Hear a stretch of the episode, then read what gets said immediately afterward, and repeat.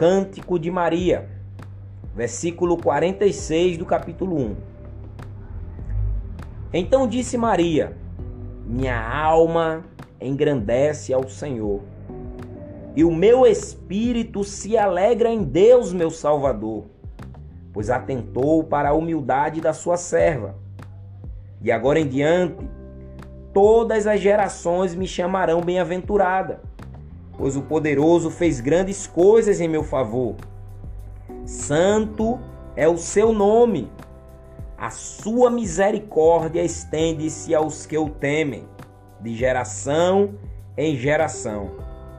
Ele realizou poderosos feitos com seus braços, dispersou os que são soberbos no mais íntimo do coração derrubou governantes dos seus tronos, mas exaltou os humildes. Encheu de coisas boas os famintos, mas despediu de mãos vazias os ricos. Ajudou a seu servo Israel, lembrando-se da sua misericórdia para com Abraão e seus descendentes para sempre, como dissera aos nossos antepassados. Maria ficou com Isabel cerca de três meses e depois voltou para casa. Então, após Maria ter chegado à casa da sua prima Isabel, após ela ter recebido aquela saudação que a deixou tão pensativa, ela começa a louvar a Deus com esse cântico que nós acabamos de ler. Vamos ler agora o versículo 57, o nascimento de João Batista. João Batista ou João o Batista.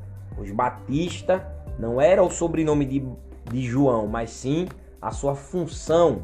Batista era aquilo que ele fazia, ele batizava as pessoas para arrependimento dos seus pecados, para que elas estivessem com o coração preparado para a chegada do, do Messias. Pois essa era a função de, de João, aplainar os caminhos. João era aquele mensageiro que vinha logo à frente do rei, clamando para o povo, anunciando que o rei estava logo atrás, que o rei estava chegando. Essa era a função de João, o Batista.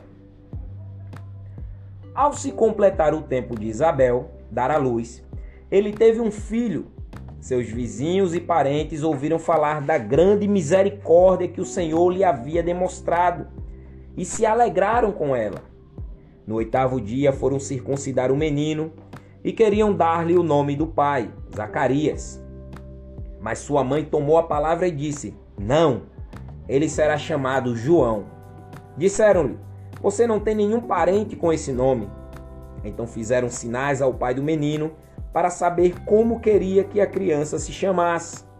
Ele pediu uma tabuinha e, para admiração de todos, escreveu: O nome dele é João. Imediatamente sua boca se abriu, sua língua se soltou e ele começou a falar, louvando a Deus. Todos os vizinhos ficaram cheios de temor e por toda a região montanhosa da Judéia se falava sobre essas coisas. Todos os que ouviam falar disso se perguntavam: o que vai ser este menino? Pois a mão do Senhor estava com ele. Seu pai Zacarias foi cheio do Espírito Santo e profetizou: Louvado seja o Senhor, Deus de Israel, porque visitou e redimiu seu povo ele promoveu poderosa salvação para nós, na linhagem do seu servo Davi, como falara pelos seus santos profetas na antiguidade, salvando-nos dos nossos inimigos e da mão de todos os que nos odeiam, para mostrar sua misericórdia aos nossos antepassados e lembrar sua santa aliança, o juramento que fez ao nosso pai Abraão resgatar-nos da mão dos nossos inimigos, para o servirmos sem medo, em santidade e justiça diante dele, todos os nossos dias. E você, menino, será chamado profeta do Altíssimo, pois irá diante do Senhor para lhe preparar o caminho, para dar ao seu povo o conhecimento da salvação mediante o perdão dos seus pecados, por causa das ternas misericórdias de nosso Deus, pelas quais do alto nos visitará o sol nascente, para brilhar sobre aqueles que estão vivendo nas trevas e na sombra da morte e guiar nossos pés no caminho da paz. E o menino crescia e se fortalecia em espírito e viveu no deserto até aparecer publicamente a Israel. Então aqui nós temos primeiro o cântico de Maria, depois nós temos o nascimento de João e depois o cântico de Zacarias. Vemos aqui quando João nasce que os seus parentes querem dar-lhe o nome de Zacarias, pois era o costume. O filho ter o nome do pai, o primeiro filho ter o nome do pai, era o costume.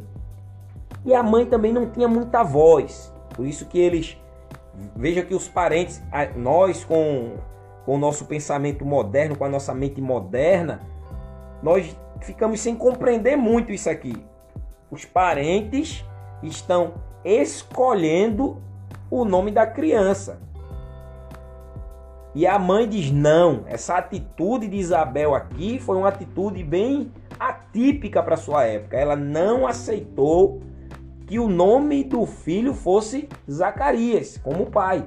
Ela não aceitou, ela levantou a voz e disse: Não, o nome da criança será João.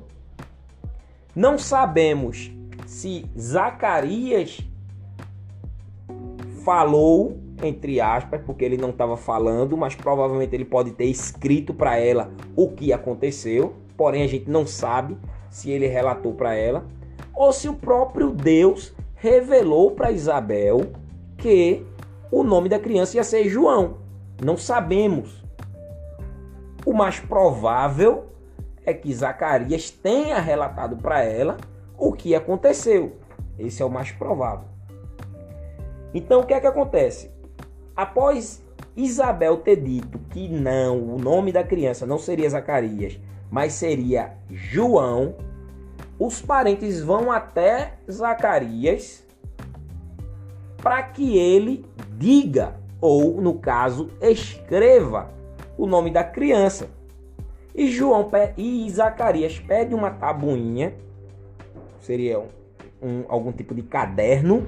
Na época nós não tínhamos a, a, as formas que nós temos hoje de escrita mas seria algum tipo de caderno, e ele pega essa tabuinha e escreve o nome do menino é João.